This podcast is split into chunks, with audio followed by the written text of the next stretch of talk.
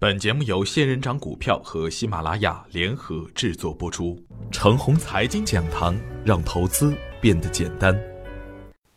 亲爱的朋友们，早上好，我是奔奔，感谢您一直的关注与守候。我今天和大家分享的主题是永不凋谢的资金热点。远在第三千只个股到来之前，我就早早的根据盘面的情况，给出了明确的投资方向。无论是牛市还是熊市。拥有三千多只个股的大势，普涨和普跌的情况已经很难出现。以局部的小牛市为特点的中国股市，将是未来相当长时间内的最主要的表现手段。盘面上的具体表现是，总体的指数的涨跌幅不会太大，但个股的表现还是冰火两重天。在资金追逐的热点板块中，钱多股少。而失去资金关注的板块，总是步履艰难。我们会发现，很多底部的个股，成交量已经缩小到极点，但股价就是涨不上去。而资金关注的热点板块，妖股横生，一飞冲天。今年行情的另一个明显的变化是，当有资金关注时，无论盘子的大还是小，都能飞舞；无资金关注时，再小的盘子都拉不动。所以啊，适应市场的变化，及时捕捉资金热点的方向，是我们抓妖捉牛的关键。所以啊，资金最不会乱来，底部的突然放量，一定会有它的投资逻辑。底部的突然的连续的放量，一定是主力所为。根据量能来选股，这可以成为我们今后主要的选股策略。比如国联水产，十月十日的一根放量的阳线。支撑着股价慢慢的爬升，又比如中路股份，十一月份的量能积累，才是走牛的根基所在。比如十二月九号徐家汇的超级放量，回调后就成就了后来的四连板。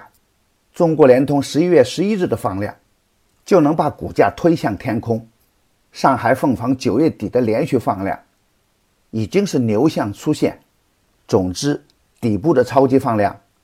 是股价未来的动力来源，因此有超级的放量，股价又在底部，就应该成为我们选股的重点。逢回调关注会更加安全。当然，如果这个超级的放量是发生在阶段性的高位，迅速的逃生就是操作的关键了。近期两市股价渐渐走稳，量能虽然不济，但不影响热点板块赚钱。国企改革。共享概念异常的火热，应该成为我们短线追击的重点。从安全的角度来考虑，我们不能追涨，可以在强势回调走稳后再接盘。创业板昨天成交四百九十六亿，这是年内的第三低点。大盘股持续的火热，只限于国企改革概念。从中长线投资的角度来说，中小板的长期会跑赢大盘。所以啊。底部放量的中小板个股，应该成为我们关注的重点。量能不济的前提下，大盘还会选择强势的震荡，但整体的底部特征已经相当的明显。逢低布局是近期操作的关键。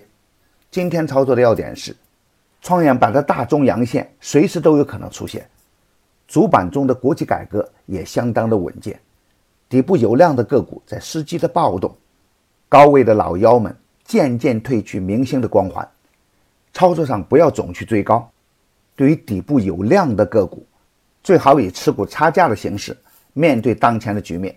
逢回调关注中粮生化、雪迪龙、博瑞传播、瑞奇股份，还可以持股差价。